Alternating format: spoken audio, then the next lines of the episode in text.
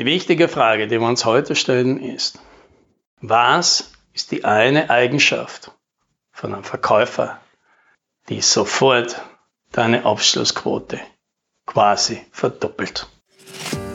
Hallo und herzlich willkommen beim Podcast 10 Minuten Umsatzsprung. Mein Name ist Alex Rammelmeier und gemeinsam finden wir Antworten auf die schwierigsten Fragen im B2B-Marketing und Verkauf.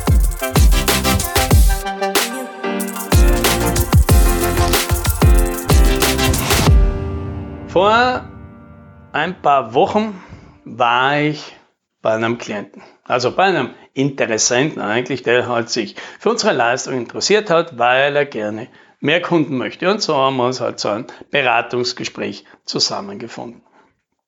Wir gehen alle Zahlen durch, ja, eben Bestandskunden und Abschlussquote und Leads und Margen und Preise und so weiter, also das ganze Zeug, schauen uns das alles an und ja, schauen wir mal, was der Kunde denn für sein Umsatzziel an neuen typischen durchschnittlichen Kunden brauchen würde. Ja, und die Zahl war dort 35. Ja, um dieses Umsatzziel, das sich der Kunde eben gesteckt hat, zu erreichen, bräuchte 35 neue Kunden. Pardon.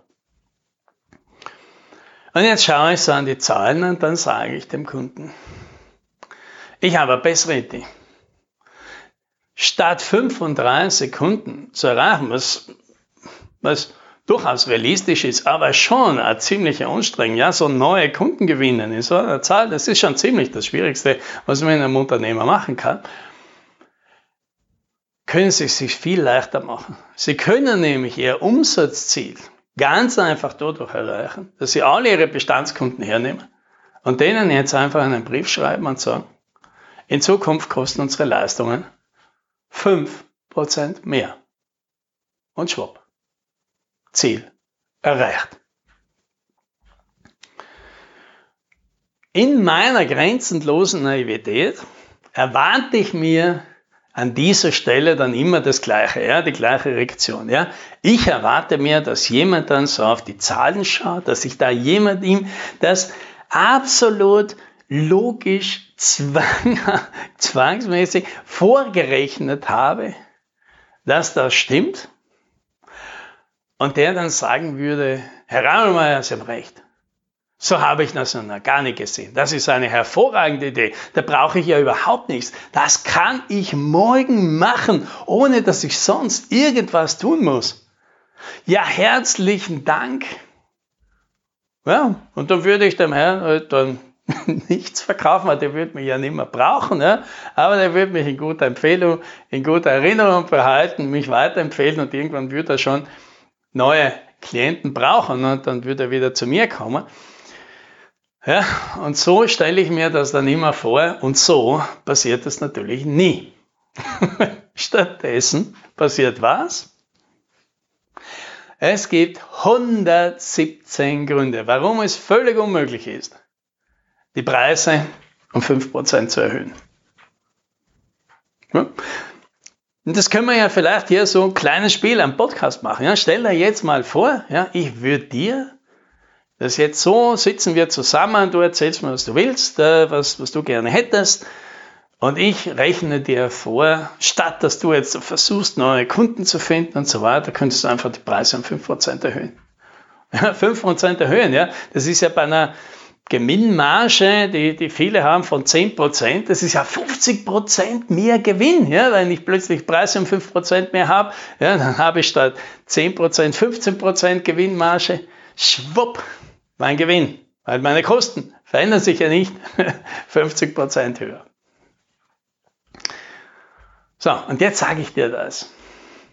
Na? Vergiss das mit den Neukunden. Brauchst du überhaupt nicht. Ja?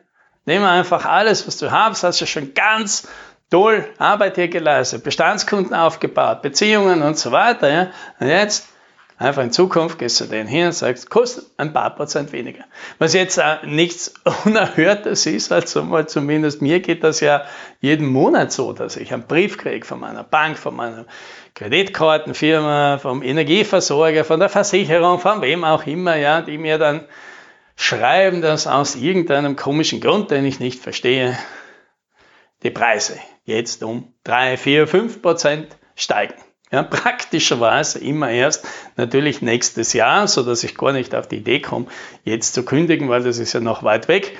Ärgere ich mich kurz, schmeiß den Brief weg und gut ist. Und ab dem Zeitpunkt zahle ich dann 5% mehr. Jedem von uns geht so. Aber wenn wir jetzt natürlich darüber nachdenken und sagen, ja, aber wir sollen das bei unseren Kunden machen, ja, da kann es natürlich sein, dass uns jetzt 117 Gründe einfallen, warum das nicht geht. Ja, und ich kenne das. Ich kenne das von mir. Ich habe dieses Spiel äh, einige Male hinter mir und glücklicherweise haben mich immer ein paar Leute davor bewahrt, dass ich da selber so einen Unsinn mache und mir diese 117 Gründe einred und mich da durchgepeitscht. Weil in Wirklichkeit gibt es nicht 117 Gründe, die einen davon abhalten, den Preis zu erhöhen. Es gibt nur einen einzigen. Ja? Und der eine einzige Grund, das ist der, dass man selber nicht daran glaubt, dass die eigene Leistung das wert ist. So, und jetzt schreien natürlich alle, stimmt ja überhaupt nicht. Stimmt ja überhaupt nicht. Ja, ich, das ist sogar viel mehr wert. Ja? Aber tief drin. Tief drin ist es so, dass man sich dann vorstellt, Jetzt sitze ich da von meinem Kunden, erkläre dem, dass es jetzt plötzlich teurer ist, 5% teurer, und erwarte mir, wie der jetzt anfängt, mit mir zu diskutieren. Dass das überhaupt nicht gerechtfertigt ist, dass es viel zu viel ist, dass die Konkurrenz viel billiger ist, dass das in überhaupt keinem Verhältnis steht und so weiter. Und dann male ich mir diese Argumente im Kopf aus und irgendwo tief drin Tief drin in mir sitzt einer, der sagt, lieber Kunde, du hast recht. Ich an deiner Stelle würde ganz genau so argumentieren wie du. Und in diesem Moment hast du als Verkäufer verloren. Denn ab diesem Zeitpunkt kannst du nur noch aus einem Status der Unsicherheit argumentieren und aus einer Position der Defensive, einer Rechtfertigung heraus argumentieren.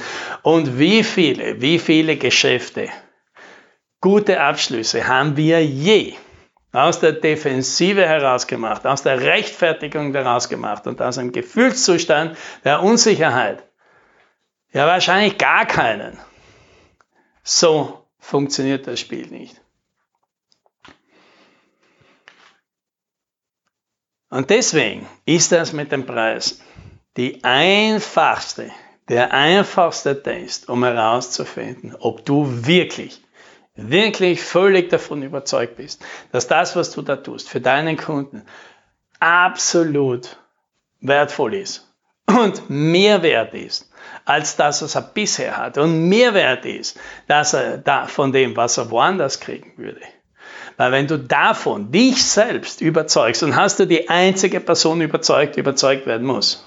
Dich selbst. Und dann stehst du plötzlich vor dem Kunden mit einer ganz anderen Sicherheit da. Und kommst gar nicht auf die Idee, über deinen Preis zu diskutieren. Und wenn dein Kunde tatsächlich anfängt, über den Preis zu diskutieren, was sein kann, dann wirst du dich plötzlich ganz anders darüber unterhalten. Du wirst auf gar keinen Fall umfahren, dich zu rechtfertigen für diesen Preis. Du wirst den Kunden vielleicht noch einmal hinweisen auf die Vorteile, die es gibt. Und wenn er das nicht versteht und wenn er die für ihn nicht so viel wert sind, dann nimmt das halt eben nicht. Und das ist völlig legitim. Es ist nur sehr unwahrscheinlich, dass du diesen Deal ja sowieso gewonnen hättest. Beziehungsweise hättest halt einen Kunden mehr, der halt immer beim billigsten kauft. Naja, wer will denn schon? Happy Selling!